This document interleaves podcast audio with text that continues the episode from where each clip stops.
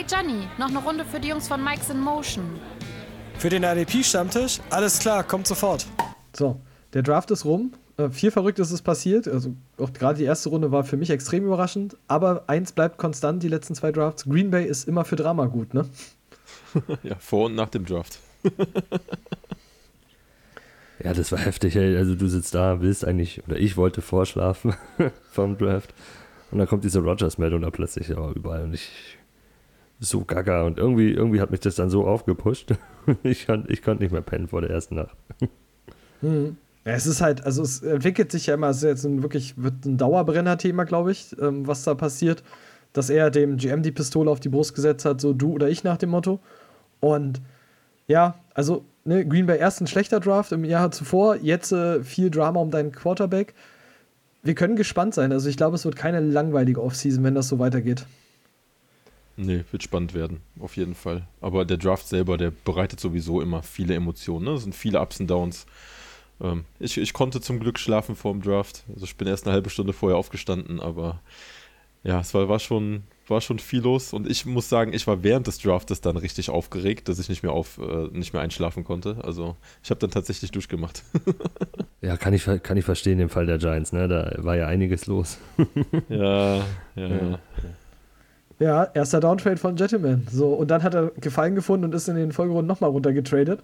So, ähm, ganz neue Dimensionen tun sich hier auf im Zuge des Drafts. Aber ich habe es eh nicht gehabt. Also ich war, glaube ich, bis Pick 3 war ich so komplett hibbelig, so, weil ne, die Mac Jones-Angst war da. So, der dunkle Schatten schwebte über mir und dann haben wir Gott sei Dank Trey Lance genommen. Insofern ähm, war es ganz cool und ich fand auch so sehr, sehr viele überraschende Picks, also wirklich viele Trades. Es hat diesmal sehr, sehr viel Spaß gemacht, irgendwie, wie Teams das bewertet haben, wie sie Spieler gesehen haben. Fand ich sehr, sehr interessant und gerade wie weit diesmal für mich zumindest Konsens-Ranking von diversen Experten weg war von dem, wie Teams auch teilweise gedraftet haben. Das war ein bisschen skurril. Ja, speziell in den späteren Runden, da hast du ja gar nicht mehr ausgekannt, fand ich. Also da, da hattest du Leute komplett anders bewertet. Da sind Spielern komplett rausgefallen, wurden gar nicht gedraftet, die auch Experten wie, wie DJ, also Daniel Jeremiah in den Top 100 hatten oder knapp dahinter. Ganz verrückt. Ja. ja, aber das ist halt das Ergebnis von den Opt-outs, von der verkürzten Saison teilweise, von, von ausgefallenen äh, äh, Combine. Ne? Und äh, im Endeffekt, also die Giants, jetzt wenn man das sich da betrachtet, die haben einen Großteil von den Senior Bowl-Absolventen äh, einfach gepickt, ne? weil sie sagen, okay, sie, sie konnten dort mit den, äh, mit den Spielern nochmal reden, konnten sie dort nochmal einschätzen, haben da nochmal Live-Bilder gesehen. Ne? Also äh, es fehlt halt sehr viel. Hm. War aber auch so ein häufiges Ding. Also, dass dieses, ja, vom Senior Bowl, dass du die Leute nochmal da hattest und auch, was mir plötzlich aufgefallen ist, dass sehr viel local gedraftet wurde. Yes, also wirklich yes. aus Universitäten, teilweise die, die rund um dein Team liegen, wo du halt irgendwie schon das Gefühl hattest, okay, dort konnte scheinbar besser gescoutet werden als das jetzt irgendwie weiter übers Land hinweg. Ähm, ich habe heute eine Statistik gesehen, dass wohl über 11% der Spieler dieses Jahr, die in die NFL kommen, aus der SEC kommen. Also das zeigt halt diese, man hat halt diese Sicherheit genommen, man nimmt die vermeintlich beste College-Division, ne? das ist die SEC einfach. Und da holt man sich die Talente her, weil man die halt am ehesten pro-ready sieht. Weil die gegen die härteste Konkurrenz halt einfach spielen. Ja, und 50% von den Spielern waren Alabama-Spieler, ne? Ja, in der, also in der so ersten gefühlt, Runde ne? waren gefühlt. In der ersten Runde fünf? Ich habe keine Ahnung, aber es war gefühlt so. Ich habe irgendwann mal einen Bericht nur gesehen, dass äh, Alabama, Alabama, Alabama. Also ja. die hatten irgendwie einen Rekord gebrochen mit den meisten gepickten Spielern. In der ersten Runde drei ja. Receiver, ein Quarterback plus äh, ein äh, Offensive Tackle. Ja. ja. Zweite Runde war dann Barmore und, und Dickerson. Mhm. Ja, also ich kann euch sagen, richtig. Ohio State hat sie irgendwann, glaube ich, noch eingeholt. Da gab es tatsächlich so dieses Ranking dazu. Ähm, aber Alabama hat halt tatsächlich die erste Runde dominiert. So ja, in den ersten weitestgehend. Top 100 waren es, glaube ich, ja. Ja. So. Jetzt sind wir natürlich wieder ein bisschen, äh, wir haben ja ein bisschen besonderes Augenmerk gehabt auf unsere IDP-Guys, ähm, gerade die wir auch echt hoch hatten. Und es könnte ein bisschen schwierig werden dieses Jahr. Also Landing Spot ist, hätte, glaube ich, bei vielen nicht ungünstiger laufen können, muss man ja wirklich mal sagen. Und wir fangen mal bei dem absoluten Stud an, den wir dieses Mal haben, mit Micah Parsons. Und mein Wunsch für Micah Parsons war, dass er in eine Defense kommt, in der er klarer Linebacker ab Day One ist. Und jetzt ist er bei den Cowboys. Die nehmen ihn halt nur noch Jalen Smith und Leighton Vander Esch haben. Jetzt ist es ein bisschen schwierig. Also entweder lässt es halt darauf schließen, dass Leighton Vander Esch enorme Gesundheitskonzerns hat, so dass die Cowboys einfach nicht öffentlich machen. Ähm, oder sie bereiten sich halt wirklich nur darauf vor, dass sie Jalen Smith vielleicht nächstes Jahr nicht verlängern oder nicht verlängern können. Das ist halt wirklich die Frage. Ich weiß noch nicht so viel mehr mit anzufangen. Ich finde den Landing-Spot noch viele Fragezeichen. Äh, ich habe bei Smith was anderes gesehen. Der hat doch noch Vertrag. Der, der kommst du erst 23 raus mit 4,2 Millionen ähm, Dead Cap. Der hat jetzt erstmal noch ein bisschen Vertrag, der Herr Smith. Ich glaube, vier Jahre. Okay.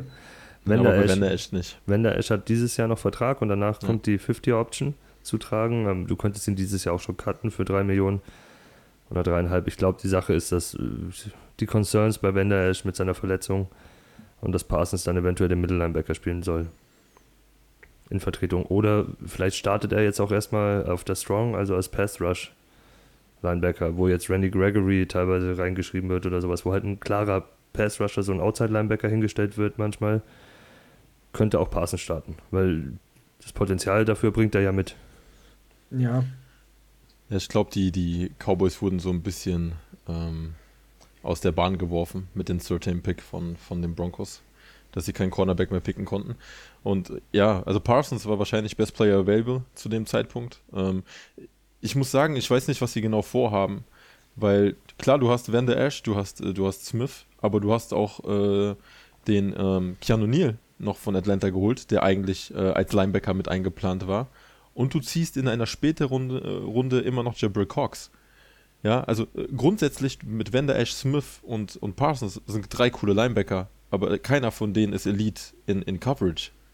Ja, Mhm. also wer soll da wirklich runter? Was ich mir vorstellen kann, ist wirklich, dass Parsons ähm, in die Mitte geht, Vander Ash dahinter, einfach wegen, wegen seinen Verletzungen, dass da ein bisschen eingespielt wird halt und äh, dass Smith wieder auf, auf den Will rübergeht. Ähm, und äh, dass, dass Cox dann im Endeffekt der Ersatz für Smith ist, aber boah. Mhm. Also wie du Neil da noch mit einpackst, wahrscheinlich dann doch zurück auf Safety mit Kasi. Ja, ich denke halt, das ist dieses Ding. Ähm, ich habe jetzt auch bei Jabril Cox gehört, dadurch, dass er ja so gut covern kann, dass ähm, er die, die Strong-Side-Option sein könnte. Ähm, Mhm. Quasi, dass du früh die, die Coverage halt aufnimmst. Und ich bin mir fast sicher, dass Keanu hier kein Linebacker spielen wird. Also sonst, wenn du jetzt zwei genommen hast, du hast so ein Überangebot, dann glaube ich eher dadurch, dass sie Safety ja spärlich adressiert haben, dass der einfach dann Strong Safety wieder zurückwandern wird in der den Quinn Offense und dass du das gleiche siehst wie letztes Jahr bei Atlanta. Ähm, wie gesagt, Jalen Smith, Micah Parsons ist diese Geschichte. Ich glaube schon, dass Jalen Smith noch Weak Side Linebacker spielen kann.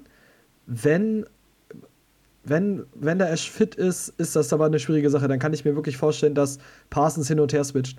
So, die Frage wird halt einfach nur sein, ist das auf Dauer, also bleibt das auf Dauer halt so? Ich meine, du investierst nicht so viel Draftkapital, um zu sagen, der wird nicht irgendwann Starter. Also in Dynasty Drafts ist es halt die Frage, fällt er jetzt runter von dem Early Second Round, wo wir ihn hatten, oder nicht? Und für mich bleibt es halt, weil ich werte halt Talent und Draftpositionen einfach höher. Bin ich vollkommen bei dir. Also in der- Dynasty ist er Linebacker Nummer 1 für mich. In der Redraft äh, muss man schauen. Also die werden ja eh relativ spät gemacht. Da wirst du vielleicht sehen, vielleicht geht ein Wender Ash noch. Keine Ahnung, was da noch kommen könnte. Oder auch eine klare Aussage einfach von, von den Coaches. Aber Stand jetzt, Dynasty 1, äh, Redraft fällt da. Ja, äh, ich, ich weiß nicht. Also ich glaube, er wird starten. Alleine das, du hast ihn an 10, äh, äh, an 12 gepickt, nicht an 10. Aber der Junge ist ein Prototyp für Mittellinebacker. Und er ist ein Prototyp. Also der bringt auch das mit, was die Cowboys unbedingt benötigen. Und das ist Pass Rush. Das hat dir in der Form, hat dir das Wender Ash nicht gegeben. Ich sehe es einfach die Möglichkeit bei Parsons gegeben, dass er das dir bringen kann. Deswegen glaube ich auf jeden Fall, dass er vor Wender Ash starten wird. Also für mich ist er die klaren 1 als Linebacker dieses Jahr. Ähm, ja, aber wir werden doch sehen. Also im Endeffekt ist es noch lang hin bis zur Saison. Wir werden noch ein bisschen Trainingscamp und sonstiges sehen, aber da wird sich was entwickeln. Ich glaube auch, dass er, dass er immer auf dem Platz stehen wird, aber er kann ja auch auf die Strong Side gehen. Das ist halt so mein Gedanke dahinter. Ja, die spielen ja, ja, die Cowboys mit Dan Quinn werden sie sowieso ein bisschen anders in der Defense spielen. Spielen ja meistens Cover Free. Und das willst du ja tatsächlich. Du willst ja deinen dein Attacking Linebacker nicht zwangsweise auf die Strong Side stellen müssen. Ja. So, weil du auf der Strong Side halt immer mehr Receiver hast. Das heißt, du willst jemanden, der das auch early covern kann. Weshalb ja gerüchtenzuweise Cox dann da die, die präferierte Wahl ist, weil er halt so gut covern kann. So, deswegen sagst du auf der Weakside Linebacker Position, wo du sagst, okay, da geht es irgendwie entweder nur tief oder kann noch der Cornerback aufnehmen und dann kannst du verschiedene Schemes spielen mit blitzigen Linebacker oder Cover Linebacker, zum Beispiel, das ist ja das, was Darius Leonard so, so extrem gut macht. Und das wird halt interessant zu sehen. Für mich ist allerdings jetzt so langsam der Punkt, an dem ich gerne aus Leighton Van Ash aussteigen würde. Also diese Personalie wird für mich jetzt, ich glaube, da könnte man, wenn man den jetzt hält, verpasst man den Absprung, ähm, dass man für den noch Wert bekommt. Ja. Weil du einfach nicht weißt, wo er landen wird. Also ich glaube nicht, dass Dallas ihn verlängern wird. Also der, der, das wird der Punkt sein, der, der gecuttet wird in dem Fall. Ähm, ja, spätestens mit der Verpflichtung. Auf jeden Fall. Mhm. Ja. Ich, ich glaube, da können wir, ich möchte übrigens tatsächlich abschließend, damit ich den Take noch beende, für mich nochmal sagen, dass die Cowboys für mich eine der ehrlosesten Franchises im Draft sind. Wer mit seinem Division-Konkurrenten tradet und den nicht mal komplett über den Tisch zieht, äh, was war das denn bitte für eine Aktion? Also mit den Eagles zu traden, nur um die Giants abzufacken, das war halt schon ja, so ein das richtig. war im Endeffekt, um die Giants abzufacken. Und ganz ehrlich, sie haben einen Drittrunden-Pick einkassiert dafür, dass sie zwei Spots hintergehen. Ja, also das, das, äh, ich weiß nicht, ob wir es nicht auch so gemacht hätten. Ähm, ich muss sagen, ich glaube, also als Giants-Fan, wenn ich das jetzt mal so rückwirkend betrachte, das Ganze, bei uns kam die Schadenfreude schon hoch, dass Certain äh, ein Spot vor ihn gegangen ist und damit der zweite Cornerback weg war. Ähm, ich glaube, das ist einfach nur, ja, Karma, ja. Ja, der Ansatz ist relativ einfach. Ich glaube, man, man hat sich die Teams angeschaut und gesagt, welche sind uns äh, gefährlicher. Das Ja, sind halt klar. die Giants und, und das Footballteam als Philly, weil Philly ist in einem Rebuild, das sieht man, auch wenn sie es selber vielleicht nicht wahrhaben wollen. Aber da fehlt um einiges mehr. Ganz viele Fragezeichen. Da haben sie sich gedacht, komm, gib Philly den Wide Receiver. Die tun uns jetzt noch nicht so weh wie die Giants. Ja, und du hast das Value bekommen für die, für die zwei Spots, also. Sehe ich auch so. Ja, ich, ich man verachte dann einfach, man macht's nicht und das war so, so mein Take dazu. ähm, dann gehen wir mal weiter ähm, zu einem der, der Lieblinge quasi unseres Podcasts oder auch ein besonderer Liebling von mir. Savin Collins ist an 17 zu den Arizona Cardinals gekommen und die wichtigste Frage haben die Cardinals tatsächlich direkt beantwortet, nämlich dass er Inside Linebacker spielen wird, womit er instant mein Linebacker 2 ist aus dem Draft. Ja, ja, das kaufe ich noch nicht so ganz, muss ich sagen. Also ich glaube, Savin Collins war so eine der heftigen Überraschungen am Draft Day, ähm, dass der wirklich so früh gezogen wird und dann das ausgerechnet auch noch Arizona äh, den Kollegen zieht. Vor allen Dingen, nachdem sie ja letztes Jahr Isaiah Simmons geholt haben. Ähm, also angekündigt wurde jetzt von Keim, glaube ich, dass Isaiah Simmons und Collins beide äh, als Mittellinebacker auflaufen sollen. Dann Genau. ist für mich echt die Frage, was machen sie noch mit Jordan Hicks? Weil den haben sie diese Saison mindestens noch. Ich glaube nicht, dass sie ihn, äh, dass sie ihn cutten werden, weil der kostet sie 6 Millionen und 6 Millionen hat der Deadcap. Ähm, nächstes Jahr wäre eine Möglichkeit. Aber was machst du dieses Jahr noch mit ihm? Das ist dann die Frage. Ziehst du ihn outside? Ich weiß nicht. Nee, ich, ich, ich würde dieses Trio so behalten. Ist ja ganz gut. Man hat ja gesehen, dass Arizona Probleme hat, schätzungsweise die Jungs erstmal so zu entwickeln, wie sie wollen auf Linebacker. Also Simmons hat letztes Jahr am Anfang nicht so funktioniert. Wenn du Collins auch Inside stellen willst, also Mittellinebacker, und mit dem so arbeiten willst wie, wie mit ähm, Simmons, das wäre so ein Duo dann wie, wie, sagen wir mal, Lamonte David, Devin White, die beide alles irgendwie können und sich dann, du weißt nicht, wer sich jetzt droppen lässt in Coverage, wer wird Pass Rush machen und was auch immer. Der eine ist in dem einen besser, der andere in dem anderen natürlich. Aber das zu lernen, diese Abstimmung und alles, dauert vielleicht auch ein bisschen. Und da sagen sie, nehmen Hicks mit noch für ein Jahr, der das so als Anker ist für die zwei Jungen. Die können in Ruhe lernen, da reinwachsen und nächstes Jahr ist er weg und du hast eventuell eins der besten Linebacker-Duos der, der Liga. Also im Redraft-Ranking verlieren tatsächlich, ich glaube, außer Simmons, der, der, dessen Wert ist für mich so, so stagnierend. Aber zumindest im Redraft verliert für mich auf jeden Fall Hicks, weil das ist halt, der wird Snaps einbüßen, das wird bei weitem nicht mehr so viel werden und Hicks lebt halt einfach von, seiner, von seinen vielen Opportunities, die dann immer mit seiner Production zusammenhängen, weil sein PFF-Grade ist jetzt auch nicht herausragend. Also, wenn sich die anderen beiden halt normal anstellen, dann ist die Zeit von Hicks halt auf Dauer abgelaufen und da gleiches Ding ist für mich auch mein Take, wenn ich den hätte, ich würde ihn versuchen, jetzt zu Geld zu machen, weil der Wert wird ab jetzt nur noch fallen können. Ja, ich glaube, Hicks wird dann halt so ein Two-Down-Linebacker werden. Ne? Also bei klaren Passing-Downs wird er rausrotiert. Also wie gesagt, ich kaufe es immer noch nicht so ab. Ich glaube eher, dass sie Collins outside mehr einsetzen werden. Ähm, einfach, weil der Junge es hergibt. Also er, er ist ein guter Pass-Rusher. Ob sie ihn wirklich von Anfang an in die Mitte setzen werden, weil du musst auch überlegen, der muss die Plays callen. Also er Simmons hat letztes Jahr nicht überzeugt. Ich glaube nicht, dass er jetzt äh, Playcaller in der Defense wird. Ähm, das wird weiterhin nichts machen. Ich, ich, also ich kaufe es keinem nicht ab. Ich will da erstmal sehen, was Arizona überhaupt macht, weil so wie sie Simmons letztes Jahr eingesetzt haben, ist es komplett nach hinten losgegangen. Ja, und ich sehe da keine klare Struktur. Und wenn sie sagen, sie wollen so hybridmäßig sein, so vielseitig, dann äh, bauen sie meiner Meinung nach eventuell auch einfach Bullshit und äh, setzen sie komplett falsch ein für IDP jetzt. Ne? Es kann sein, dass es dann im Real Football, dass es klappt, dass es gut ist, aber ich glaube, für IDP ist es einfach zu unsicher dieses Jahr. Also Dynasty gehe ich mit, würde ich ihn auch nehmen. Ähm, wahrscheinlich ein bisschen später in der zweiten Runde oder Anfang dritte Runde und würde ihn aber dann erstmal auf der Bank parken. Also ich würde ihn nicht als Starter für mich picken. Nee, keine Frage. Also das auf jeden Fall nicht. Ähm, aber ich bin halt der Meinung, egal ob sich das halt entwickelt und wie sie es machen wollen, Hicks wird halt seine Aktien leider dann verlieren. Also wenn Ja, sie definitiv. beide Inside Linebacker spielen lassen, dann ähm, wird Hicks seine Aktien verlieren. Und dann, man muss ja mal dazu sagen, so Hicks hat ja aktuell noch einen ganz guten Linebacker-Value, weil er so in den Linebacker 20 Ratings liegt. Die werden halt mit weniger Opportunities, wird weniger Production kommen, auch für IDP. Und das, wenn das nächstes Jahr schon anfängt, wenn Collins da rein rotiert, dann wird Hicks das ganz schnell treffen und dann wird man weniger Value bekommen, als man es jetzt hatte. Ich finde den Ansatz von Steven auch eigentlich ganz interessant, wenn du ihn Outside stellst. Du kannst ja damit einiges anstellen, weil du hast Hicks, äh, Simmons und äh, Collins dann auf dem Platz.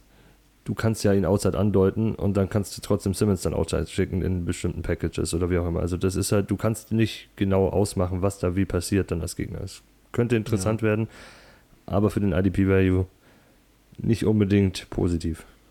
Ja, also er wird zumindest in die Rotation mit reingenommen, ne? Von Chandler Jones, von, von Marcus Golden. Wenn eine Verletzung da ist, dann kann, bin ich mir fast sicher, dass sie Collins auf die Outsides stellen. Ähm, aber äh, ganz ehrlich, Arizona, auch mit ihren Sub-Packages, die, die sind ja teilweise mit einer Zero-Line vorne aufgelaufen, ne? Also ich, ich weiß echt nicht, was die dann da anstellen mit, den, mit, den, mit dem Haufen. Aber ja, ist mir zu unsicher. Ja, ich bleibe ja, wie gesagt, wir haben ja gesagt, ich bin ja da auch skeptisch. Arizona hat super versatile Spieler in der Defense, die nicht unbedingt so super versatile funktioniert für sie. Also sie wirklich mit verschiedenen Looks und so. Ich sag jetzt mal Collins in der Ravens Defense, so mit diesen Möglichkeiten, die die Ravens Defense Jahr für Jahr ausschöpft. So, boah, ich wäre so on fire für die Sache. Arizona ist halt einfach das Team leider die Gefahr. Ähm, aber Collins ist halt, die, die Upside gibt ihm dann in dem Fall halt recht, die er da mitbringen könnte. Gerade wenn er Inside Linebacker spielt. Und dann ist er halt in dieser Klasse, die ja nun wirklich ein bisschen runtergefallen ist. So hat er für mich auf jeden Fall eins der höchsten Ceilings, wenn das funktionieren sollte. Ja, vor allen Dingen ist der Typ einfach ein absolutes Mismatch. Also so ein At- Musterathlet einfach. Das ist, der wird seine Chancen erarbeiten. Äh, Ja. Also für die Zukunft ist auf jeden Fall super. Mhm. Ja. Dann kommen wir zu einem, zu einem Typen, der wahrscheinlich den riesigsten Rise bei uns äh, in dem Draft-Stocks erleben könnte. Und das ist Jamin Davis. Ähm, war lange Zeit ein bisschen bei uns außen vor, auch aufgrund der geringen Sample-Size. Ging jetzt auch in der ersten Runde zu einem der Teams, die wir wirklich gerne mit einem der Top-Linebacker von vornherein gesehen hätten, nämlich dem Washington Football Team. Und Jamin Davis könnte in Anbetracht der fehlenden Möglichkeiten Day One Starter werden, wenn das so läuft. Er ist Day One Starter, also das, was gibt's denn da groß? Die haben, die haben drei Linebacker, die du starten lassen kannst. Die haben Holcomb, die haben Davis und die haben Bostic. Ist die Frage, wo er startet, ob er Weakside oder ähm, Mike startet, also Mittellinebacker. Das ist noch so die Frage. Bostic wird einen von den, einen von den zwei Positionen bekleiden, er die andere und Holcomb wird halt dann schätzungsweise den, den Strong Side geben. Ja, ich gehe davon auf, dass er erstmal auf Weakside starten wird. Der wird sich dann entwickeln auf Mike. Ähm, also es ist immer schwer, an einen, einen Veteran vorbeizukommen, der, der schon das System kennt, der, der in der NFL schon gespielt hat. Ähm, ich glaube, Davis muss sich erstmal an den Speed gewöhnen. Aber ja, der Junge, der bringt halt alles mit. Also, dass der so das Board äh, hochgestiegen ist und das dann tatsächlich auch noch so früh gepickt wird, ähm, hätte ich nicht gedacht. Der Spot ist halt genial, weil Washington braucht unbedingt Linebacker. Und ich sag mal, diese Defense ist so loaded jetzt. Ähm, also der, der hat echt einen guten Spot erwischt. Und ja, der wird performen auf jeden Fall. Und da kommt ja immer noch dazu, dass, das hatten wir auch schon mal gesagt, ne, wenn dein Supporting Cast drumherum richtig gut ist, dann funktionierst du selber auch schneller. Und wie gesagt, mit der Front, so selbst wenn du Anfang Weakside eingesetzt wirst, du bist- erste Runde gepickt, du wirst direkt auf dem Feld stehen und ob jetzt als Midlinebacker oder als Weakside-Linebacker, so, du wirst deine IDP-Punkte machen. Also Ja- Jamin Davis ist für mich instant irgendwie mindestens mal Linebacker 3. Also diese drei sind jetzt für mich so ganz oben so Parsons, Collins und Davis. Für mich ist er die Eins. Dieses Jahr, also für eine, für eine Redraft in Dynasty eigentlich auch, weil, weil der Spot Mike wird nächstes Jahr spätestens frei, weil Bostic hat nur noch einen Einjahresvertrag. Muss man sehen, was dann passiert, aber ja, die haben den nicht umsonst jetzt gedraftet. So, der soll lernen hinter ihm und dann nächstes Jahr, spätestens nächstes Jahr übernehmen, wenn er nicht dieses Jahr schon besser ausschaut. Ja. Also gut, bei mir ist er auch die zwei. Die zwei tatsächlich hinter Parsons. Hm. Wie gesagt, Parsons ist für mich da immer noch drüber, also ganz weit drüber. So, ähm, trotzdem, also auch wenn das jetzt bei Parsons auf eine, eine, eine Dauergeschichte wird, dass er, dass wir wahrscheinlich in zwei Saisons oder sowas erst davon reden, dass er an seinem Ceiling ankommt. Aber äh, gut, Collins und Davis ist ein enges Rennen. Davis hat den besseren Landing-Spot, Collins hat für mich das bessere Skill-Ceiling. Die zwei sind nicht weit auseinander. Davis wird ja nicht umsonst mit ihm verglichen oder wurde mit ihm verglichen, so als nicht als Light-Version, sondern halt als noch, noch rohere Collins-Version. Und Ja. wenn er das auch abrufen kann am Ende, ja, dann hat er für mich den besseren Spot aktuell. Also, wenn man jetzt mal Rookie Dynasty Drafts angeht, ähm, ist übrigens, also ich weiß nicht, wie ihr es seht, aber für mich sind es exakt die drei, die ich in der zweiten Runde für mich als Linebacker rechtfertigen würde. So, nothing, also wirklich keiner darüber hinaus aus dem Jahr, jetzt aktuell. Ich habe noch einen, aber ja, gehe ich mit. Okay, dann kommen wir vielleicht noch zu. Wir haben ja noch ein paar Personalien. Ähm, wir gehen mal weiter und wir sprechen mal über eine Tragödie. Man könnte fast sagen, dass es eine Tragödie langsam ist. Wir sprechen über Dylan Moses. Ähm, wir sprechen von einem ehemaligen Borderline, Borderline First Rounder zu einem Guy, der jetzt äh, UD, also Unrestricted Free Agent wurde, ähm, quasi gar nicht gepickt wurde und jetzt bei den Jaguars gelandet ist. Ist es, also ich habe jetzt viel gelesen, Medical Concerns ist das eine, aber das ist halt super krass. Also wirklich, wenn nur die Hälfte von dem jetzt wahr ist und die, die Draft-Position oder die nicht vorhandene Draft-Position das widerspiegelt, dann könnte Dylan Moses halt wirklich vom Hero bis in den Boden fallen. So, dann kann ich den für mich fast nicht rechtfertigen. Der ist doch schon weg. Also sind wir ehrlich, er ist in Jacksonville gelandet, die haben schon ihre zwei Linebacker in der Mitte, wenn die jetzt auf eine 3-4 wieder umstellen. Ich sehe ihn da nirgends. Also er kann keinen von denen verdrängen und sie haben selbst dahinter auch noch so viele andere Jungs. Die haben letztes Jahr einen äh, Shaquille Quarterman geholt. Der kann mindestens das gleiche abliefern wie er. Der ist, muss um Linebacker Spot 4 kämpfen, also Inside Linebacker Spot 4 kämpfen im Trainingscamp. Und ja, ich, ich ihm das jetzt aktuell nicht zu. Ja, der wird sich einen Arsch beißen. Also wäre bloß letztes Jahr in den Draft gegangen, auch wenn er dann nicht in der ersten Runde gepickt worden wäre, aber ja, der, hat- das ist echt einer der Verlierer dieser Saison. Ähm, ich bin auch gespannt. Er ist jetzt erstmal für die Depth da. Der wird wahrscheinlich im Practice Squad am Ende landen, weil ich es auch nicht sehe. Also wenn sie, wenn die Jaguars jetzt wirklich auf eine 3-4 umstellen, ähm, wie sie es angekündigt haben, dann, also an, an, an, äh, an Showbird und dann Miles Jack wird er nicht vorbeikommen. Nee, kein, also das definitiv nicht. Und jetzt mal von dem, von dem ganzen Ranking und sowas davor weg. Die, alleine, dass er nicht gedraftet wurde, zeigt halt, dass mindestens mal 32 Teams ernsthafte Concerns haben bezüglich ihm. Ja. Und äh, selbst im Rookie-Draft, ich würde ihn nicht nehmen. Lass ihn auf die Waiver-Wire passen und guck dir das an, was da passiert. Also dafür würde ich aktuell keinen Draft-Pick ausgeben. So. Nee, wenn du eine ganz diepe Liga hast, hauen die auf die Miner-Spots drauf, wenn du genug hast und dann kannst du mal gucken, aber selbst das ist. Hm, Ja, so diese legendären 32er liegen, ne? So, ja, wo ja, man genau. wo man ab Runde 6 halt irgendwie anfängt, so, so die Unre oder ab Runde 5 so anfängt, die Unrestricted Free Agents zu nehmen. Da kannst du ihn natürlich nehmen, aber so bei allem darüber, wo du auch in der siebten Runde wie noch Value bekommst von Spielern, Nee. die ja gedraftet wurden und nicht gerade in Runde 7, ähm, sehe ich ihn ganz klar einfach nicht. Ein Pick, Pick würde ich nicht opfern. Es geht mir darum, dass du ihn auf der Free Agency vielleicht später einfach in die Miners steckst. Ja, das große Problem, wie du schon die ganze Zeit gesagt hast, Ralf, waren die Medicals und auch das Problem war halt, was er nach den Medicals draus gemacht hat. ne? Also nach seiner Verletzung 2019, er war nicht mehr der Dylan Moses von davor. Also das, das hat man komplett gesehen. Das hat plötzlich aber auch an Sachen gefehlt, wie dem Spielverständnis, was vorher vielleicht durch seine Athletik wieder gut gemacht wurde, konnte er dann jetzt plötzlich nicht mehr wieder gut machen. Also wird diese Verletzung größeren Schaden auch bei ihm angerichtet haben. Und da werden halt die Teams vor abschrecken, weil die sagen, kriegen wir den wieder hin? Kann der überhaupt wieder auf dieses Level kommen, das er mal hatte?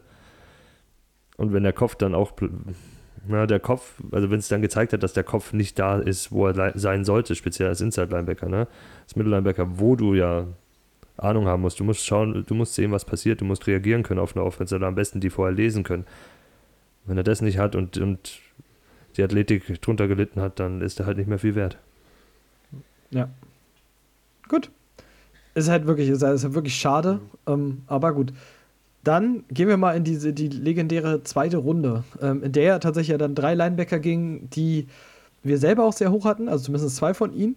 Und wir fangen mal mit dem ersten an und ich war selten so verwirrt über einen Landing-Spot wie bei Jeremiah Owusu Koramoa. Also als ihn die Browns gepickt haben und das sei vom Value bestimmt mega top, aber für ein Team, was jetzt mit einem Linebacker primär spielen möchte, ist Owusu Koramoa halt leider der falsche Linebacker, so leid es mir tut. Ähm, und ich würde mich sogar aktuell dazu hinreißen lassen, ohne mehr genau darüber in Kenntnis zu sein, dass er einen Safety-Hybrid spielen wird. Also, dass er gar keinen klassischen Linebacker spielen wird in, bei den Browns. Ja, das ist ja auch der Grund, warum er gefallen ist. Also viele, man hat gehört, dass viele NFL-Teams einfach nicht genau wussten, wie sie ihn einsetzen können, weil er keinen klassischen Linebacker spielen kann, von dem, was er mitbringt. Also das, was er in Notre Dame gespielt hat, lässt sich schwer auf, auf, auf die NFL übertragen. Du musst halt schauen, was du mit ihm machst. Ähm, er wird halt dieser zweite Linebacker sein, der dann, wie du sagst, halt dann als Safety da vielleicht ein bisschen rumläuft. Und vielleicht mit der richtigen Therapie vor Ort ein bisschen mehr Masse und alles drauf kriegen dann noch und in einem Jahr den Spot übernehmen sogar, weil es ist ja, der Spot ist, ist ja nächstes Jahr wieder frei. Ne? Also wen haben sie jetzt geholt? Wie heißt der Herr von Anthony Walker, ja, Walker für ein Jahr. Ein Jahresvertrag. Vielleicht ist das der Plan. Walker übernimmt erstmal und, und JOK wird so seine Snaps sehen, so 50, 60 Prozent, weil du kannst ja nicht immer nur mit einem Linebacker da spielen. Die werden das auch mal ein bisschen verändern. Ja, und sie mögen ja den Typ von Spieler. Die haben ja auch noch ähm, Tony Fields geholt, ne? Später, mhm. der eigentlich auch ähnliche Anlagen hat wie JOK. Vielleicht ist das dann halt die Zukunft bei ihnen. Die haben viel zu viele Linebacker da rumfliegen, aber tatsächlich sehe ich es ein bisschen anders als ihr. Ich finde den Spot nämlich genau richtig, ähm, weil Joe Woods halt eine Base 425 äh, spielt und zu 80% Dime aufstellen möchte. Und was ist denn besser als ein Jeremiah Obusu Koromora, den du als zweiten Linebacker standardmäßig aufstellen kannst und dann in den Nickel mit reinsetzen kannst zum Beispiel. Ähm, also meiner Meinung nach ist das der Kollege, der alle drei Downs auf dem Feld stehen wird. Von, von vorne hinein. Ja. Und, ja, und das ist halt das, was, ganz ehrlich, das gibt dir Value alleine deswegen, weil er die ganze Zeit schon auf dem Feld ist und die Opportunities einfach hat. Ja, und das Geile ist ja bei diesen, bei diesen Dime-Formations, du weißt am Ende nicht, wo die Blitzes herkommen. Und die Vierer-Front, die sie jetzt haben, die gibt es her, dass sie viel Pressure aufbauen können und die können extrem variieren wahrscheinlich in, in ihren Blitzes. Ähm, ja, deswegen sehe ich auf jeden Fall, also Value sehe ich auf jeden Fall bei ihm. Und ich glaube nicht, dass einer der anderen Linebacker, äh, also rein talent-wise, schon da mithalten kann. Ich stimme dir in dem Fall zu. Ähm, die einzige Frage, die, die für mich ab dem Moment, als sie diesen Pick gemacht haben, immer mitschwang, ist dieses: Wirst du als dieser Hybrid oder auch in dieser Defense, wirst du ähm, auf Tackle-Zahlen kommen oder auch auf IDP-Punkte-Zahlen, mhm. die dir klassische Linebacker bringen? Oder wird das drunter sein? Weil mein erster Eindruck ist noch, das könnte sich halt dann drunter bewegen. Wir haben das gehabt, wenn Linebacker in Coverage droppen, ist das immer ein bisschen schwierig. Yep. Ähm, und da sehe ich halt Owusu Koramoa und dann wird sein Punkte, also wird er die, dann wird er dir konstant Punkte bringen, aber nicht so viel wie, sag ich jetzt mal, deine Top 15 Linebacker in der Liga. Ja, und er muss ja auch umlernen. Das dürfen wir jetzt auch nicht vergessen. Er hat, er hat ja dann doch eher einen klassischeren Linebacker gespielt in Notre Dame. Das wird er da nicht mehr machen. Das wird schon ein bisschen anders ausschauen in Cleveland, das Ganze. Ja, in der Dynasty kannst du ihn vielleicht früher nehmen, in der Redraft, weiß ich nicht. Würde ich ihn vielleicht erstmal gar nicht adressieren oder ganz, ganz spät einen Shot drauf geben, vielleicht. Ist aber halt auch so ein Ding, haben wir ja gesagt. Also, ich glaube, das kann man jetzt auch für die Folgen ein bisschen abhaken. Ähm, wir haben ja gesagt, Linebacker, so Redraft ist dieses Jahr grundsätzlich schwierig und da hatten wir lange Zeit ja wirklich nur Parsons. Ähm, wie gesagt, Davis kommt jetzt dazu, aber ich würde es jetzt auch nicht unbedingt sonst umwerfen, weil dafür gibt es genug äh, Talent, was du für eine Redraft da drüber nehmen kannst. Und deswegen würde ich schon eher Richtung, wir reden ja jetzt über Rookie-Drafts auch ganz viel und deswegen würde ich schon immer eher mit dem Dynasty-Aspekt halt betrachten. Gut, dann Steven mag ihn, ich bin, hab, bin noch skeptisch, aber wir werden sehen, wie es sich entwickelt. Ähm, dann gehen wir mal ein. Steven sagte, du warst, du hast von IDP Gold gesprochen, glaube ich, kurzzeitig auf Twitter. Ähm, Nick Bolton zu den Chiefs. Und ich finde das schwierig, weil Linebacker bei den Chiefs sind IDP-wise eher so eine fragwürdige Geschichte, ne? Kommt drauf an. Also das, was jetzt bis jetzt so rumgelaufen ist, war fragwürdig, auf jeden Fall, ja. Aber bei Nick Bolton ist es, ey, ganz ehrlich, also wenn du den sein College-Tape dir angeguckt hast, das ist ein absoluter ähm, Run-Defender. Also der, der macht die Gaps zu, der, der tackelt hart, ähm, der wird ja, sich erstmal eingewöhnen müssen, äh, in, in, in, Coverage runter zu, also hinterzugehen. Aber wird er kaum eingesetzt, glaube ich. Und ganz ehrlich, der übernimmt die, den Spot von Hitchens. Und Hitchens hat ganze Zeit schon Probleme mit seiner Gesundheit und hat die Snap-Zahlen extrem runterbekommen. Ne, weshalb er sowieso schon äh, ganze Zeit äh, shared war in, in, auf seiner Posi. Ähm, und ich glaube, da ist Nick Bolton einfach die richtige, ja, der richtige Typ gerade. Selbst wenn er ein Two-Down-Linebacker ist, der wird Tackle ohne Ende raushauen. Ja, das ist mein Gedanke. Also für mich ist er ein Two-Down-Linebacker. Ich mag ihn auch sehr gerne und sein Tape ist toll anzuschauen. Macht richtig Spaß, so ein bisschen Wrestling-Match gefühlt, wie er die Jungs da umhaut. ähm, aber also, wie du sagst, Coverage, er kann vielleicht was lernen, aber der Körper kann es nicht lernen.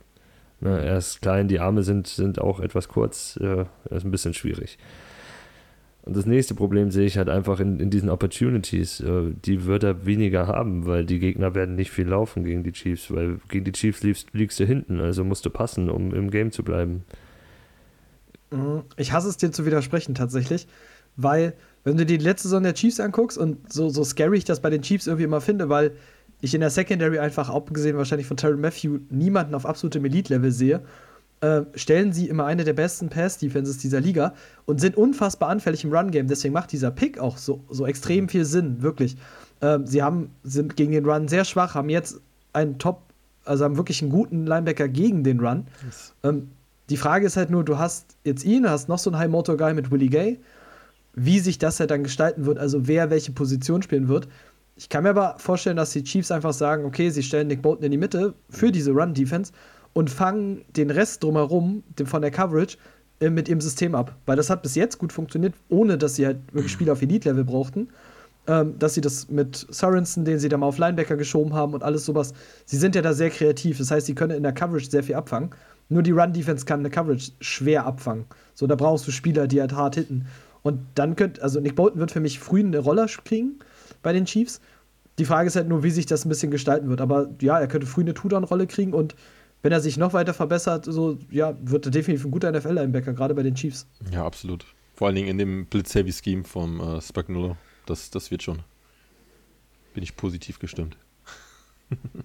Blitzen weiß ich nicht, ob er kann. Ah, doch. der ist immer schön abgetaucht, der Kerl. Ja, aber äh, wenn ein O-Liner an dem die Hände rankriegt, dann ist da, sieht er kein Land Ja, mehr. wenn ein O-Liner die Hände rankriegt, muss dann so ein Gartenzwerg erstmal ranbekommen. Ja, wir, wir, werden es sehen. Aber es ist ja dieses, äh, ich finde die, diesen, diesen ganzen Bereich, also Owusu Koramora, äh, Nick Bolton und jetzt auch noch der dritte irgendwie mit Pete Werner, finde ich, sind so diese super Runde 3 Rookie-Draft-Targets. So, das sind die, die früh starten werden. Ähm, vielleicht jetzt noch nicht irgendwie die, die volle Punkte-Upside im Jahr 1 bringen, aber dann von da an einfach sich im Seeding immer weiter nach oben bewegen können. Und Pete Werner hat für mich tatsächlich bei den Saints einen absolut perfekten Spot gefunden. Also, ich hätte ihn selber nicht so hoch gehabt in Runde 2, da war ich sehr, sehr überrascht.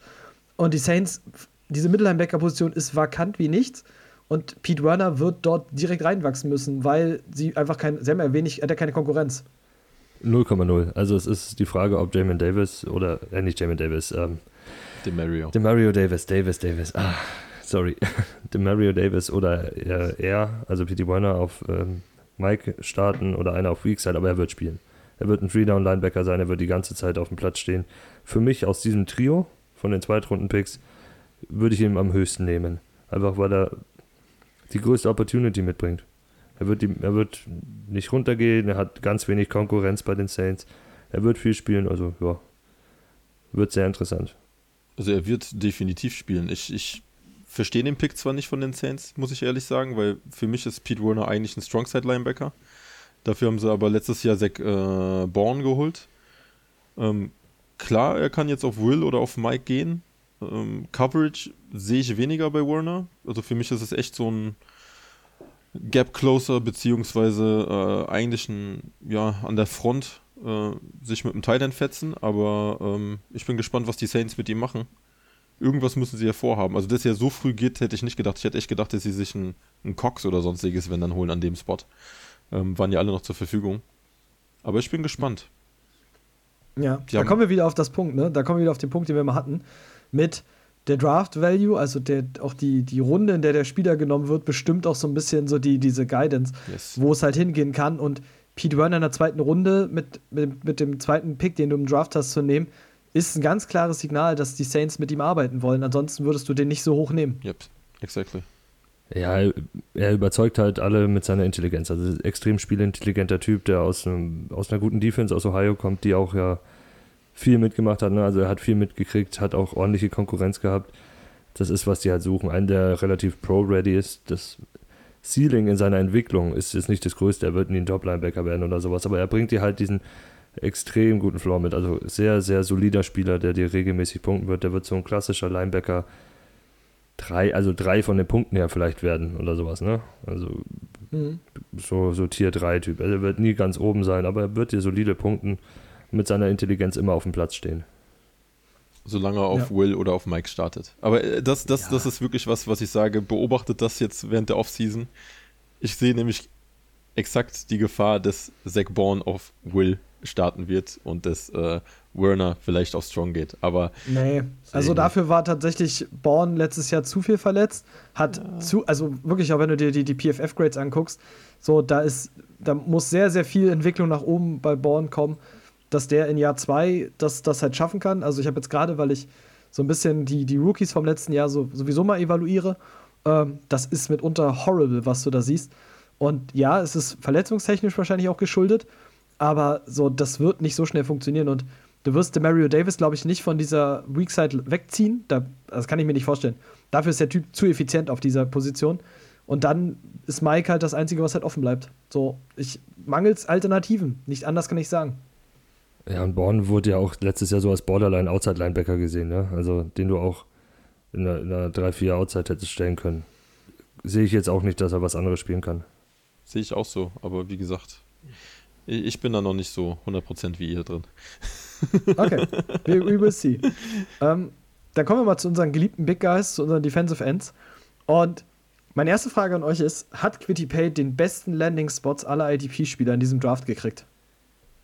Das beste Scheme, also der beste Scheme-Fit ist er. Er hat halt noch nicht, vielleicht noch nicht so ganz die Unterstützung auf Outside, die er braucht, finde ich. Also da fehlt halt ähm, noch immer der zweite Mann auf, auf der anderen Seite. Justin Houston ist ja noch nicht zurück. Ja, aber ganz ehrlich, ähm, Buckner ist immer noch da von der Mitte her. Ähm, Pay, ich finde den Spot optimal, weil er hat eigentlich nichts vor sich auf De Defensivend, was ihn irgendwie aufhalten könnte, dass er äh, spielen darf. Und ja, come on. Ähm, was, was willst du mehr, als jetzt als Defensivend erstmal erstmal ganz Zeit einen Starting-Spot zu haben? Und er muss einfach sich, in seiner Technik muss er sich entwickeln. Ja, ja natürlich. Das ist halt, ähm, dieses, dass da ein bisschen, war, ein bisschen noch Zeit für, für Upside auf jeden Fall ist, das hatten wir ja schon. Yes. Äh, ich finde aber halt, also ich mag auch den Spot von Jalen Phillips, der, der in Miami bleibt, finde ich auch gut. Aber Quitty Pay kommt einfach in eine Defense, die top-notch ist. Yes. Aber die, die es auch schon ohne ihn war und in der er sofort ab Day One einen Impact haben wird. So, und deswegen ist dieser Spot für mich so extrem interessant. Ja, vor allen Dingen Run Stop First, da ist er optimal drin und äh, alles, alles, was an, an ja, Sex oder sonstiges noch rausspringt, ist, ist optional und ist Bonus. Also. Ja, das habe ich ja damit gemeint. Also die Frage ist der Produktion, nicht, dass der Landing-Spot schlecht ist oder irgendwelche Fragezeichen dahinter sind. Es ist ein Top-Landing-Spot. Die Frage ist, wie viel Produktion würde er da haben können? Dadurch, dass er halt auf Outside so eigentlich der Stand jetzt der einzige ist, den man ernst nehmen müsste als Gegner. Also so richtig. Ja, aber es hat halt letztes Jahr auch funktioniert und du darfst dann nicht vergessen, ja, Justin Houston ist gut, aber halt auch schon 33 und ähm, jetzt kriegst du da einen jungen Hungrigen rein und dieser, dieser Interior-Anker bleibt ja. So, das ist, das verändert sich ja nicht und Buckner wird genauso wieder durch die Decke gehen wie letztes Jahr. Und es gibt ja einfach diesen Raum, und das wir ja gerade gesagt, was bei den Edge-Playern unfassbar wichtig sein kann, ist, wie ist der Supporting Cast in der Line. Und da hat Quitty Pay mit Abstand, also wirklich mit Abstand, den besten Cast gekriegt von allen, die da so oben rumlaufen. Und ganz ehrlich, der Junge ist, ist gebaut für die Position. Das ist, halt, das ist halt der Vorteil, ne? Also er hat ja wirklich den Speed und die Kraft. Ihm fehlt wirklich nur die Technik eigentlich, äh, um wirklich als effektiver Passrusher irgendwie noch zu agieren. Die, die Defense steht. Er, er ist allgemein in einem richtig guten Team gelandet. Und ähm, ich glaube jetzt auf der anderen Seite, ne? Die haben ja Dayo äh, Odenikbo auch noch gepickt. Also genau. der könnte auch noch Mitte der Saison, wenn er fit ist, äh, ein, ein, ja, noch ein Punkt werden, wo wo Upside mit drin ist und der dann einfach auch den Gegenpart spielen kann. Ne? Ähm, ich glaube schon, dass da was passieren kann. Ich muss sagen, die Defensive Ends, es ist halt keiner wie ein Chase Young, wo du sagst, okay, die erste Saison geht rein, der kriegt vielleicht dann direkt seine 10-6 raus oder sonstiges aus der Season. Aber wir wissen, Defensive End ist eine sau seltene Position, die noch seltener wirklich Performance bringt. Und ein Quitty Pay sehe ich auf jeden Fall, selbst in der Redraft-Liga, wenn ich äh, zwei Defensiv-Ends stellen muss, ähm, ist es für mich ein Starter. Ja, weil er, seine, weil er einfach seine Chancen kriegen wird. Und alleine, er wird vielleicht keine Double-Digit-Sex hinlegen, aber alleine, dass diese, diese funktionierende Defense, die da ist, wird es ihm ermöglichen, ähm, dass er, dass er Sex sammeln kann, dass er Punkte machen kann, Tackles sammeln kann. Und du darfst ja doch nicht vergessen, du hast immer noch einen Darius Leonard dahinter. Bobby Okereke dürfte jetzt wahrscheinlich in den meisten Linebacker-Boards langsam steigen, nachdem die Colts es einfach tun nicht, wir haben gesagt, wir draften einfach nicht. Also Linebacker ist der. Das also wird er jetzt in die Mitte gezogen. Das wird für ihn natürlich eine mega Chance sein. Ähm, sowohl in IDP als auch in der, in der echten Liga. Und ansonsten, wie gesagt, Justin Houston könnte ja auch noch mal zurückkommen. Das ist ja auch noch nicht vom Tisch. So, was man so hört, ist wohl eher, dass man sagt, zu günstigeren Bezügen. So, das hätte man jetzt aktuell gerne. Wenn das auch noch passiert, holy. So, dann hast du wirklich, dann hast du einen Houston auf der Gegenseite. Und dann hast du Buckner, Houston und Pay. Der wird dir liefern. Und dann ist es einfach so, wenn du früh andere Positionen adressiert hast und sagst, Defensive End ist ein bisschen runtergefallen, ja, nimm Pay mit, der bringt dir eine solid Baseline, wird er dir auch im ersten Jahr bringen. Die Frage ist danach Bepunktung, also in einer, in einer klassischen Liga, also wo jetzt so Tackle-Heavy, nehme ich, ihn, nehme ich ihn als ersten von diesen Rookie-Defensive End. In Big Play-Heavy, also wenn es um Sex geht, nehme ich Phillips. Bin ich ehrlich, nehme nehm ich Phillips, der ist der Upside-Guy, der kann dir einfach mehr liefern. Den sehe ich da mehr als den Typen. Ich, ich weiß nicht, Quitty Pay wird so ein Defensive End, also für mich bis jetzt, was man so gesehen hat im College und was ich so mitnehme und was man hört. Vielleicht kriegt er mal eine Saison seine 10-6, aber sonst wird er dieser dieser, ja, 8, 9, 6 Maximum sein, aber der halt, der halt sehr solide Tackle-Zahlen liefert. Ja, ja. mit 8 wäre ich schon zufrieden auf der Position. Und ich glaube, hier ist ja das Entscheidende. Bei Quitty Pay weißt du auf jeden Fall, er spielt Defensiv End. Er ist D-Liner. Ganz ehrlich, beim Jalen Phillips in der 3-4 in Miami weißt du nicht, wie er am Ende in Fanfu eingesetzt wird. Ist er als Linebacker gelistet, ist er als D-Liner gelistet? Das weißt du jetzt in, zu dem Zeitpunkt nicht. Ja, und wenn er als Linebacker gelistet ist, ist ein, ist ein Cutie Pay auf jeden Fall vor ihm. Das ist ja, ja, klar. Ähm, zu 100 Prozent. In Sleeper wird er wahrscheinlich Defensive Liner werden. Ähm, da bin ich mir fast sicher, weil die einfach nur sagen, bist du Pass-Rusher, bist du kein Pass-Rusher. Mhm. Und also die machen da nicht so diese große Unterscheidung. Und aber sind beide on the edge. Also ich mochte auch den Landing-Spot für Jalen Phillips, war ja, das haben wir auch wirklich richtig gemockt, eins der wenigen Sachen in dem Fall. Und aber Quitty Pay gefiel mir einfach, weil diese ganze Defense halt so gut funktioniert. Und das ist ja bei Miami halt ähnlich. Nur, dass du, ja, Miami halt auch sich irgendwie verstärkt hat, aber halt ja immer noch Calvin Neu weg ist. Das heißt, du hast mehr Fragezeichen für mich, als ich die bei den Colts habe. Dann gehen wir mal weiter und jetzt haben wir ja Tobi da. Jetzt können wir kurz drüber sprechen. Äh, die Tampa Bay Buccaneers, das Team ohne offenkundige Needs, mhm. äh, haben in der ersten Runde Joe Tryon gezogen. Ähm, Steven wird es freuen, weil er wirklich einer seiner Guys war, auch schon in, in, einem, in einem, frühen äh, Scouten.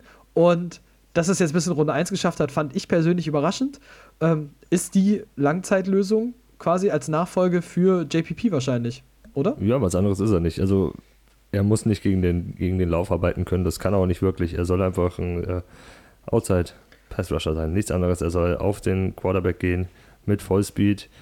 Er ist schnell, er ist bandy, äh, er ist ein Freak. Also wenn man die Bilder anschaut, wie der ausschaut, also ich weiß nicht, der hat ein 8-Pack und auf dem 8-Pack nochmal Muckis und alles. Also der Typ ist stark, schnell, ja, bringt alles mit, ist ein bisschen roh halt noch, hat auch ein Jahr ausgesetzt, aber er kann lernen und genau das ist es.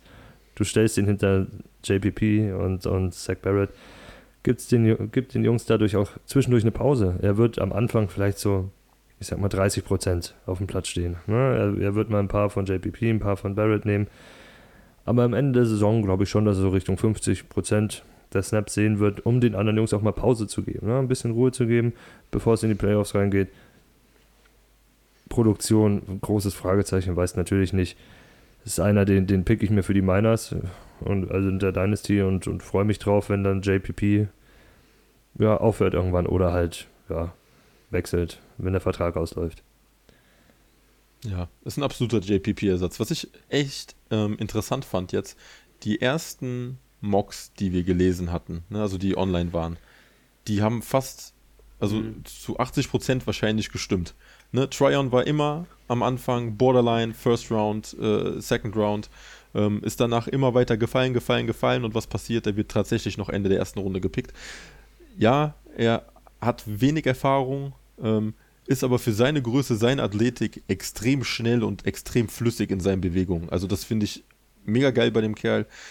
Ich glaube, der hat einen bombastischen Spot bei den Bucks einfach erwischt, weil er hinter, hinter JPP lernen kann.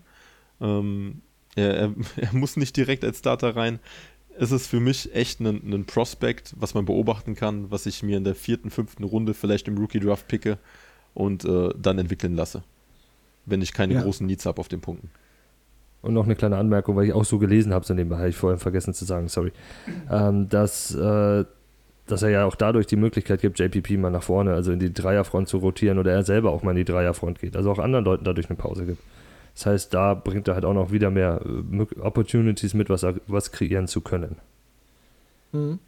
Ich habe mal so meine zweite Frage, weil ich mag das auch, ich stimme euch in allen Punkten zu in dem Fall. So der Landing-Spot ist natürlich nochmal so die, die Kirsche auf der Torte. Ähm, du kommst in wahrscheinlich eine der besten Defenses dieser Liga ähm, mit zwei der besten Outside-Linebacker dieser Liga. Ähm, mein, wo willst du besser lernen?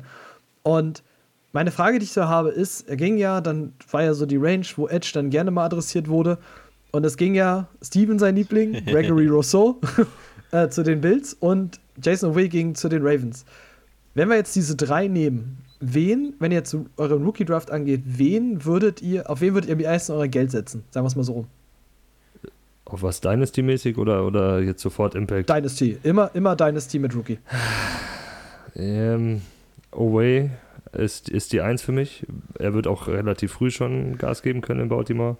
Die holen den als Judon-Ersatz, der wird reingeschmissen, darf Spaß haben. Und er, ja, er ist in Baltimore. Jeder weiß Baltimore, ne? Danach setze ich Tryon und Rousseau ist halt für mich, ja. Ich mag ihn noch immer nicht. Und das wird sich nicht ändern durch dieses Erstrundending. Ja, gehe ich komplett mit. Also ich hätte nicht so lange gezögert. Für mich ist Owe ganz klar die Nummer 1 von den dreien. Äh, Tryon auf jeden Fall die 2 und äh, von Rousseau wisst ihr, was ich von dem halte. Hast du genau die zwei richtigen da. ja. ja. Ich stimme euch in dem Fall zu, weil das natürlich sehr, sehr gut passt. Ne? OW, das ist halt immer dieses, Baltimore ist für mich immer, da kommen wir nochmal bei einem anderen Spieler später zu, Baltimore ist für mich für Defense-Spieler immer ein guter Fit und ich habe hab da mal ein Auge drauf, weil Baltimore ist in der Lage, gute Spieler zu scouten in dem Fall und gute Spieler zu entwickeln. Yep. Also auch wenn du ihre Safeties halt anguckst, so ich weiß noch, wo diese ganze Geschichte mit Earl Thomas war, und dann haben sie angefangen, Chuck Clark einzusetzen, die Sean Elliott so irgendwie aus dem hinteren Regal zu holen und die haben beide auf Safety sofort funktioniert. Und die Ravens können das und Owe hat halt einfach dafür, das gerade gegenüber Rousseau, so, ja, das soll der Nachfolger sein bei den Bills, aber ich sehe halt niemanden, der den entwickeln kann. So, wo ich bei Owe sehe, okay, du hast diese Raw-Tools und du hast das Team, das genau weiß, wie sie solche Leute entwickeln können. So, und das mag ich.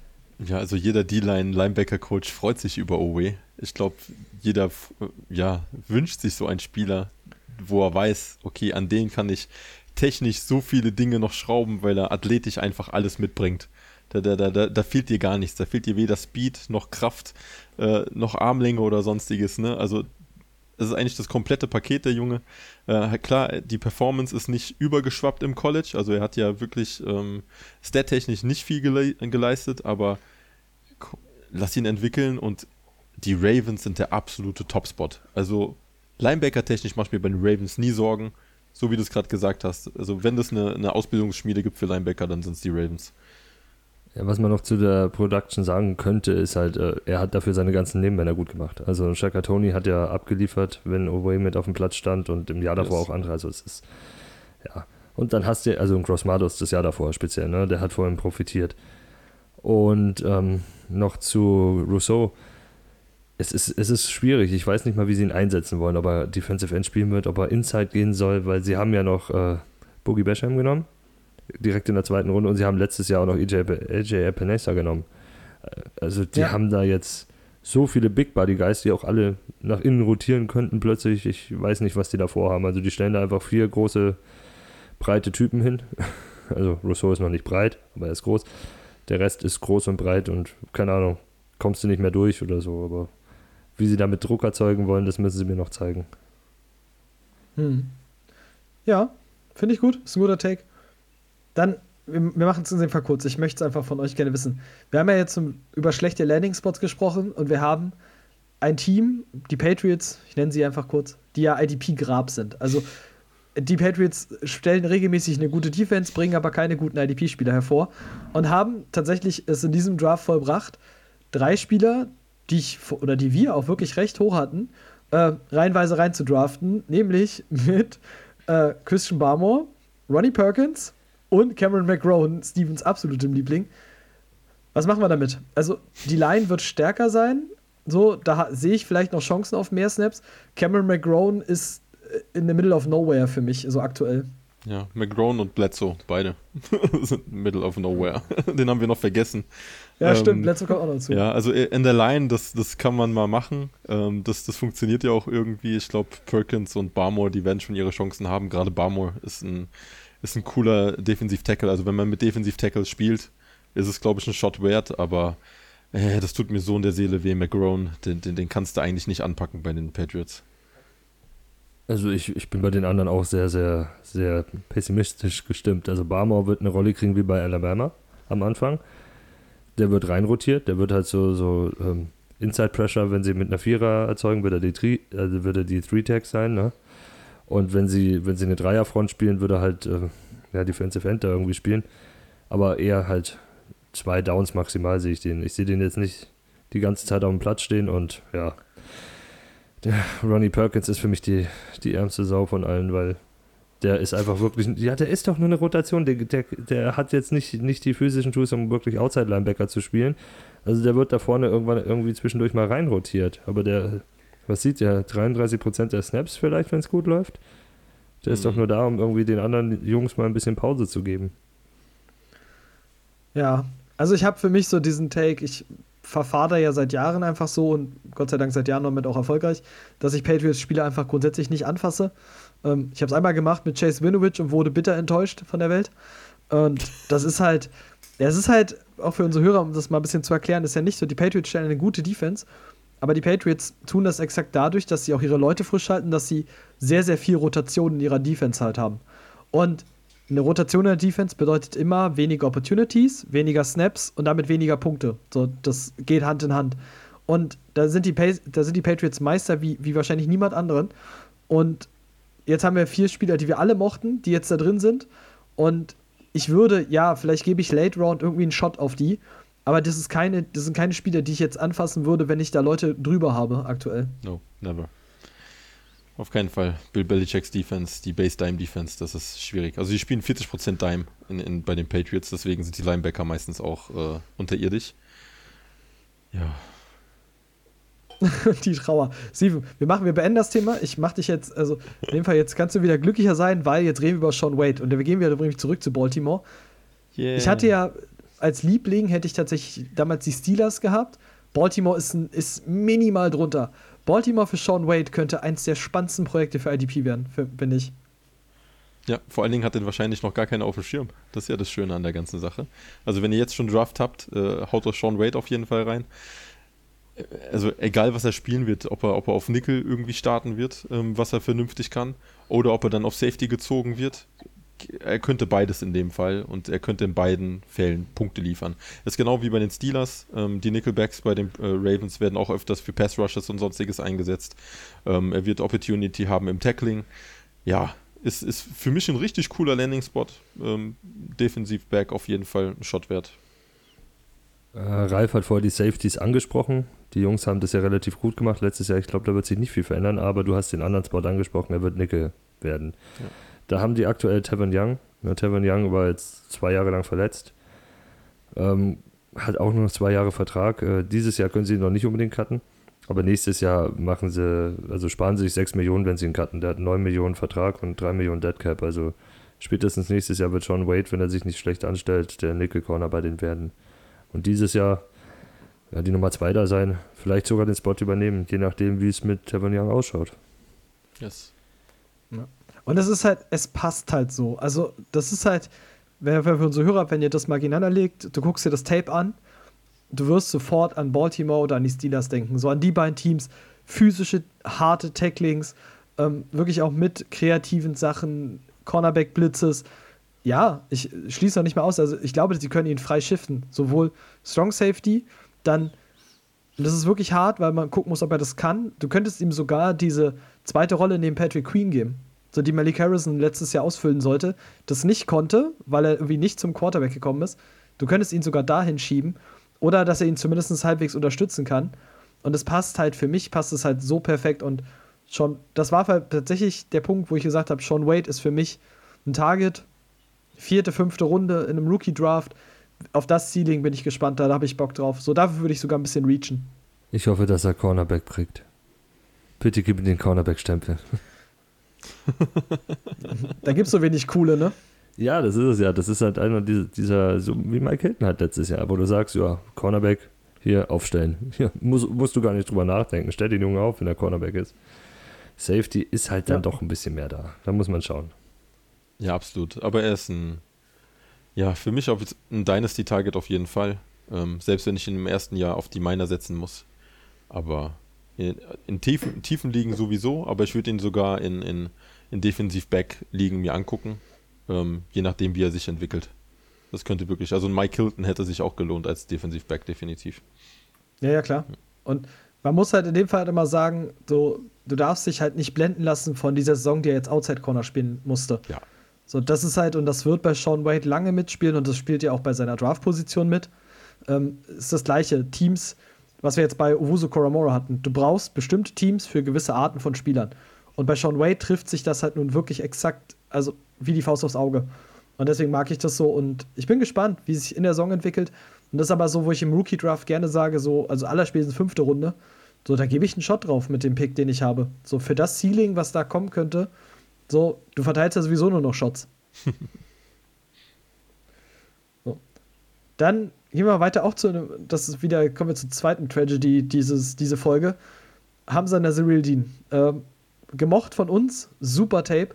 Ähm, ich hatte große Vorschusslorbeeren, fiel dann in die sechste Runde zu den Jets. Und auch da, was man so hört, Medical Concerns ist wohl das, was so haupttechnisch mitschwingt wenn er die überwinden kann, könnte das ein absoluter Stil für die Jets gewesen sein. Ja, definitiv. Er und äh, Wiggins auch. Wiggins ist, äh, James Wiggins ist bei Arizona gelandet, glaube ich, ne? Auch so spät, auch die großen Medical Concerns, die zwei Jungs äh, haben eigentlich die Chance, direkt als, äh, als Strong Safety oder Box Safety oder Nickel Corner zu starten. In, in dem Team, in dem sie gelandet sind. Wenn die fit bleiben, werden die sehr früh beide ihre Opportunities sehen und ich glaube auch sich da etablieren können. Ja, Hamza könnte sogar als Weak äh, starten, ne? Ja. Weak Side eventuell. Also es sind viele, viele Möglichkeiten einfach da und ich denke mal, gerade bei den Jets hast du eh noch einen Chaoshaufen. Der äh, Robert Saleh, der wird da sowieso jetzt erstmal Ordnung reinschaffen. Ähm, ja, also für mich ist es rein talent-wise, glaube ich, wird er starten. Ja, also ich kann mir das durchaus vorstellen. Wie gesagt, das ist ein bisschen die Frage und da hängen wir ja bei Hamza schon länger wo, also ob auf Safety, ob, und das ist für mich tatsächlich bei den Jets eine ganz interessante Geschichte. Ähm, die, für mich ist diese Linebacker-Geschichte nicht vom Tisch, weil wenn du Saleh dir anguckst in San Francisco, hattest du halt einen extrem guten Cover-Mittellinebacker. Mhm. Die Jets haben aber keinen Mittellinebacker, der sehr, sehr gut in Coverage ist. Mein CJ Mosley shoppen sie aktuell ohnehin. Und die anderen sind eher durchschnittlich bis unterdurchschnittlich in Coverage. Wenn, und Nasruddin kann das halt mit dem Bodyframe, den er hat und alles, es kann halt sein, dass er da wirklich reinwachsen kann. Und was für jetzt IDP-Spieler richtig gut ist, also das gefällt mir, ist dieses, der ist in der sechsten Runde gegangen. Den wird keiner auf dem Schirm haben. Jeder wird dann sagen, hm, okay, draft dich nicht. Den kannst du Late-Round-Shot-mäßig super einsammeln, weil so viele jetzt wahrscheinlich Angst haben werden vor dem Dra also vor der Position, an der er gegangen ist. Und das Ceiling ist halt, wenn die Medicals irgendwann weg sein sollten, ist das Ceiling halt enorm. Ja, toller Landing-Spot, tolles Prospect. Hoffen wir, dass er fit bleibt. Ja, gehe ich ganz mit. Und deswegen, und bei Dings, Markus May wird halt bleiben. Ashton Davis könnte Nickel spielen oder Free Safety. Äh, könnte aber halt auch auf Nickel wechseln, wenn, wenn Hamza dann irgendwie die Free Safety-Rolle spielt. So, es gibt halt so viele Einsatzmöglichkeiten für ihn. Und deswegen mag ich das halt so und deswegen glaube ich auch, dass er da eine Rolle finden kann. Sicherlich nicht jetzt in der ersten Saison, aber auf Dauer auf jeden Fall. 100 Prozent. Okay. Dann schließen wir das mal und wir müssen tatsächlich noch drüber reden. ähm, Die Las Vegas Raiders haben beschlossen, also wenn wir über die Packers mit Drama reden, dann reden wir jedes Jahr, glaube ich, über, über die Raiders mit fragwürdigen Picks, die sie vielleicht in anderen Runden auch noch bekommen hätten. Ähm, schwieriges Pflaster, Alex Leverwood, erste Runde, okay. Kann man machen, muss man nicht. Jetzt reden wir aber davon, dass sie in eine Line, also Trevor Murray gedraftet haben und alle dachten, okay, kann man machen. Dass sie dann noch Divine Diablo und Gillespie hinterhergeschoben haben.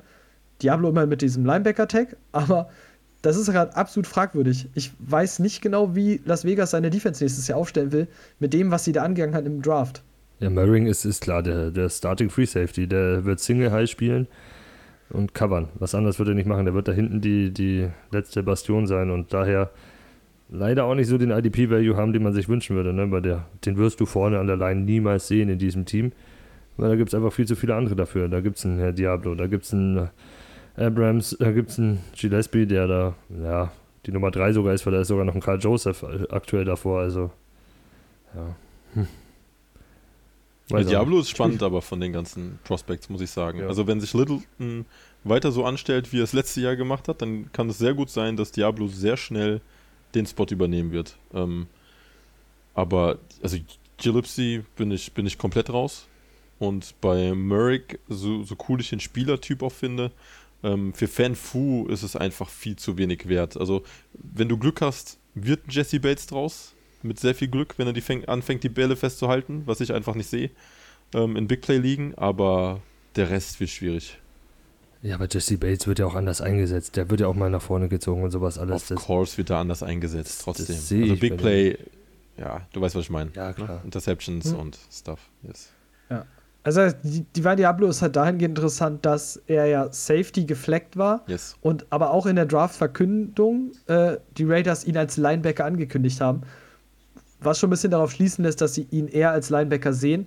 Und dass Linebacker bei den Raiders aktuell so ein problematisches Ding ist mit Corey Littleton, ist uns ja nichts Neues und unseren Hörern, glaube ich, auch nicht mehr mittlerweile. Das heißt, es könnte auf Dauer sehr interessant werden. Ähm, das ist halt auch wieder, wieder ein Late-Round-Shot, aber auch einer der wenigen. So, ich habe hohe Fragen, was die Raiders angeht und habe ein bisschen Angst, dass sie selber nicht wissen, was sie da machen. Aber naja, gut. Ja. Wird man halt sehen müssen. Das ist ein physischer Safety auf jeden Fall, also passt. Ja. Gut. Dann sind wir zumindest mal für diese, für diese erste Reaction, wir haben uns ein paar Spieler rausgenommen, äh, in dem Fall durch. Ähm, jetzt geht es natürlich weiter. Wir werden in den kommenden Wochen ein bisschen, wir werden Rookie-Mock-Drafts machen, wir werden Rookie-Rankings auf jeden Fall auch machen. Ähm, Gerade bei uns im Discord irgendwie kam da jetzt schon die Frage und ich habe zumindest angekündigt, ich werde die Woche schon mal meine zumindest mal hochladen. Also wirklich mal konkret mit Landing-Spot und alles das für mich eintacken. Und, aber wir werden auch in den kommenden Folgen noch drüber sprechen. Und dann später, ne, da wo Tobi sich drauf freut, so diese In-Depth-Analysen, wo wir uns jede, jedes Team halt mal ansehen, was könnte da halt passieren. Ähm, da könnt ihr euch auf jeden Fall auch viel freuen. Ich bedanke mich bei euch, dass ihr da wart. Wieder mal. Ähm, und ja, bis denn. Gute. Schön war's. Freue mich auf die nächsten Wochen.